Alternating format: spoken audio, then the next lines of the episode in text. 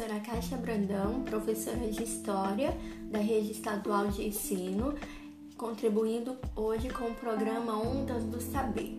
Na nossa aula de História de hoje, a segunda parte falando sobre o mundo grego, nós vamos dar ênfase à Guerra do Peloponeso, o Império Macedônico e a cultura grega, que por sinal é muito vasta, é muito abrangente Aí até hoje é, a cultura grega é conhecido, ou os povos gregos são conhecidos como uma civilização clássica por terem nos deixado um vasto legado cultural e por já naquela época a, é, ser uma civilização moderna a seu tempo.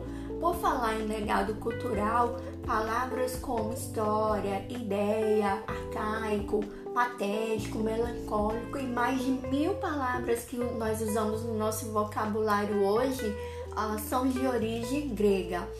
Sem falar também uh, em objetos como despertador, moinhos de água, odômetro, Olimpíadas, são uh, também é, objetos, Olimpíadas, né, um esporte que nós vamos falar também daqui a alguns minutos que surgiram na Grécia na Grécia. Então, vejam só o vasto legado cultural que, o, que os gregos nos deixaram. Falando sobre a Guerra do Peloponeso, nós podemos ver essa guerra como se fosse as guerras mundiais que o mundo moderno já conheceu. Ah, então, a Guerra do Peloponeso foi uma grande guerra envolvendo as duas cidades-estados principais da Grécia, Atenas e Esparta. Ela começa em 490 e 479 a.C., onde os gregos se envolveram em uma série de conflitos contra o Império Persa, que dominava o mundo na época. Durante essas guerras, as principais cidades gregas se aliaram sob a liderança de Atenas, formando a Confederação de Delos. Atenas era responsável por administrar os tributos recolhidos e organizar a frota marítima que defenderia essas cidades. Então, essa hegemonia ateniense gerou insatisfação em várias cidades gregas, especialmente em quem? Lembram qual era a cidade militar da Grécia nessa época?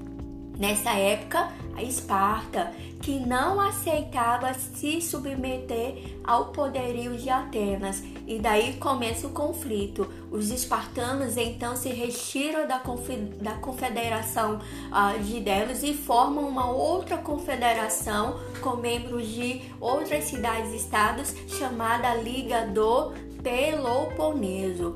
O conflito se dá em 431 a.C. Atenas, juntos às cidades aliadas, declarou guerra à Liga do Peloponeso. Os governantes atenienses tomaram essa decisão depois que os espartanos invadiram Kósara, cidade membro da Confederação de Delos.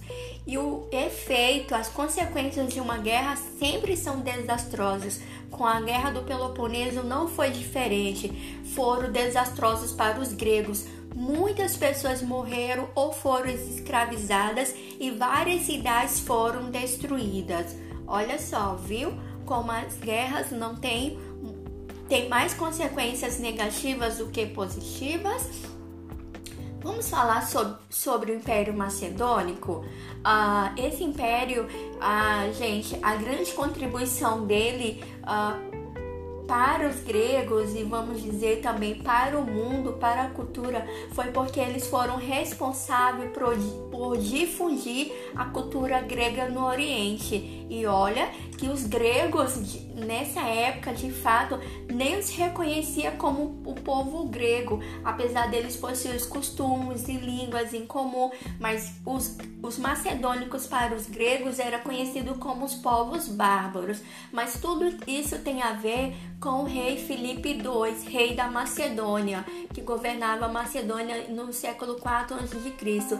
Ele tinha planos de expandir seu território localizado no norte da Grécia, sob o comando do exército macedônico. Então foram anexadas diversas cidades gregas enfraquecidas em decorrência lá da Guerra do Peloponeso. Ah, então, ah, esse rei Filipe II ele começa a, é, é, o seu, o, a expandir seus territórios. Ah, e quando ele morre, o seu filho Filipe II é, fica no comando do exército macedônico e ele dá continuidade às conquistas realizadas por seu pai, dominando um vasto território que ficou conhecido como Império Macedônico.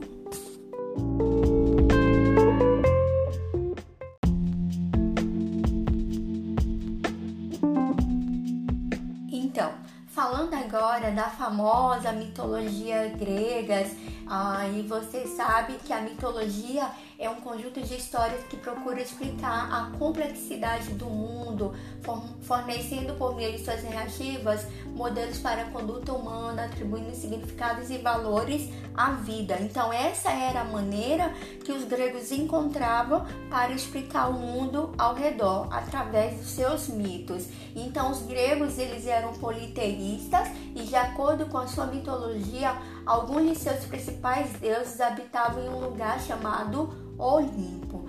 Quem já, não, quem já ouviu falar do deus Zeus, do Zeupalas, do, do deus Hermes, a, do, da deusa Afrodite, do deus Dioniso, todos esses e muitos outros fazem parte da mitologia grega. Ares, o deus da guerra, Eros, o deus do amor. Inclusive, eu até é, dou uma dica que é, é, brincar com, com os deuses gregos dá um, dá um ótimo jogo de memória. Experimente fazer que você vai gostar.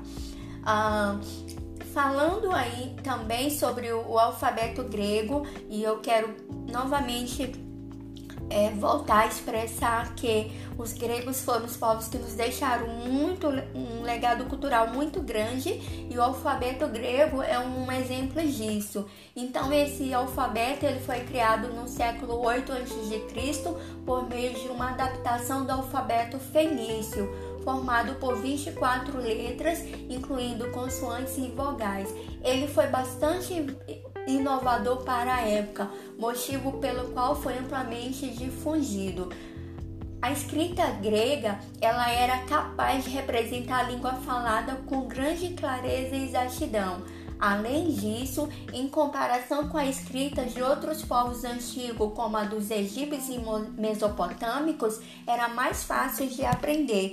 Por isso que hoje nós usamos uh, o alfabeto grego, porque ele expressava de maneira mais clara a escrita e a fala. Uh, por falar em alfabeto, o que nós usamos hoje tem 26 letras, incluindo as vogais e consoantes, e inclui também as letras K, W e Y.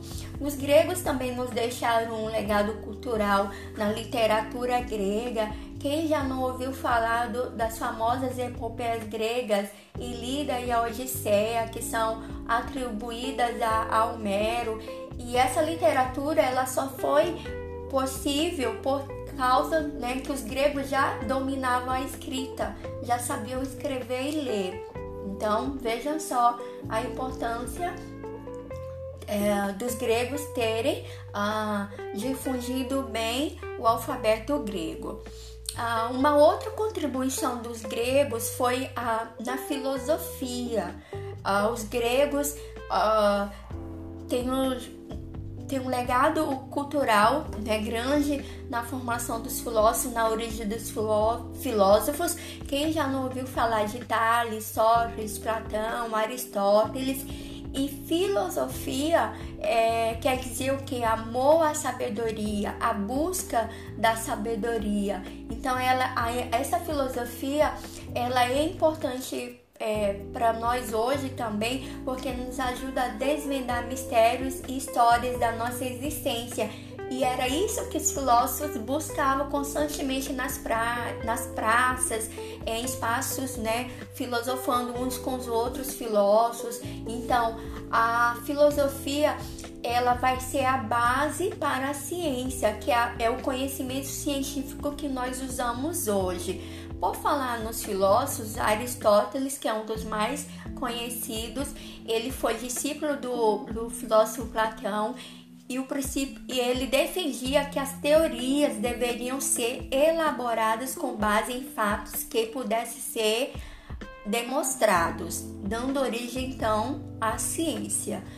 E para encerrar nossa aula de hoje, nós vamos fa falar sobre os famosos Jogos Olímpicos que surgiram na Grécia no ano de 676 a.C., no Santuário de Olímpia. É, na Grécia, os espectadores eles vinham das regiões mais remotas para acompanhar os Jogos em Olímpia e oferecer sacrifícios aos deuses. O prêmio concedido aos atletas vencedores era uma coroa feita de ramos de oliveira. Hoje nós sabemos que os, os prêmios são é, medalhas de prata, ouro e bronze. Naquela época, a vitória estava vinculada à honra do atleta vencedor e dos deuses que o haviam favorecido. Então, as Olimpíadas na Grécia, elas duraram até o século IV e depois disso, por causa de problemas econômicos, da dominação romana, ela veio a declinar, cessou. Ah, então elas retornam só na nossa era moderna, no ano de 1896, através do Barão de Coubertin, ah, que ele tinha um lema: o importante é competir. Então, os jogos já na nossa era moderna, eles procuravam ou procuram estimular as competições esportivas como forma de promover a paz entre os povos. Então, esse é o objetivo principal dos Jogos Olímpicos: promover a paz entre os povos. Que, inclusive, uh, eu quero só ressaltar que a única vez que não teve Jogos Olímpicos foi na nossa era moderna foram quando ocorreram as duas guerras mundiais, né, a Primeira Guerra e a Segunda, e agora por conta da pandemia que foi adiada para o ano de 2021, ok? Até mais!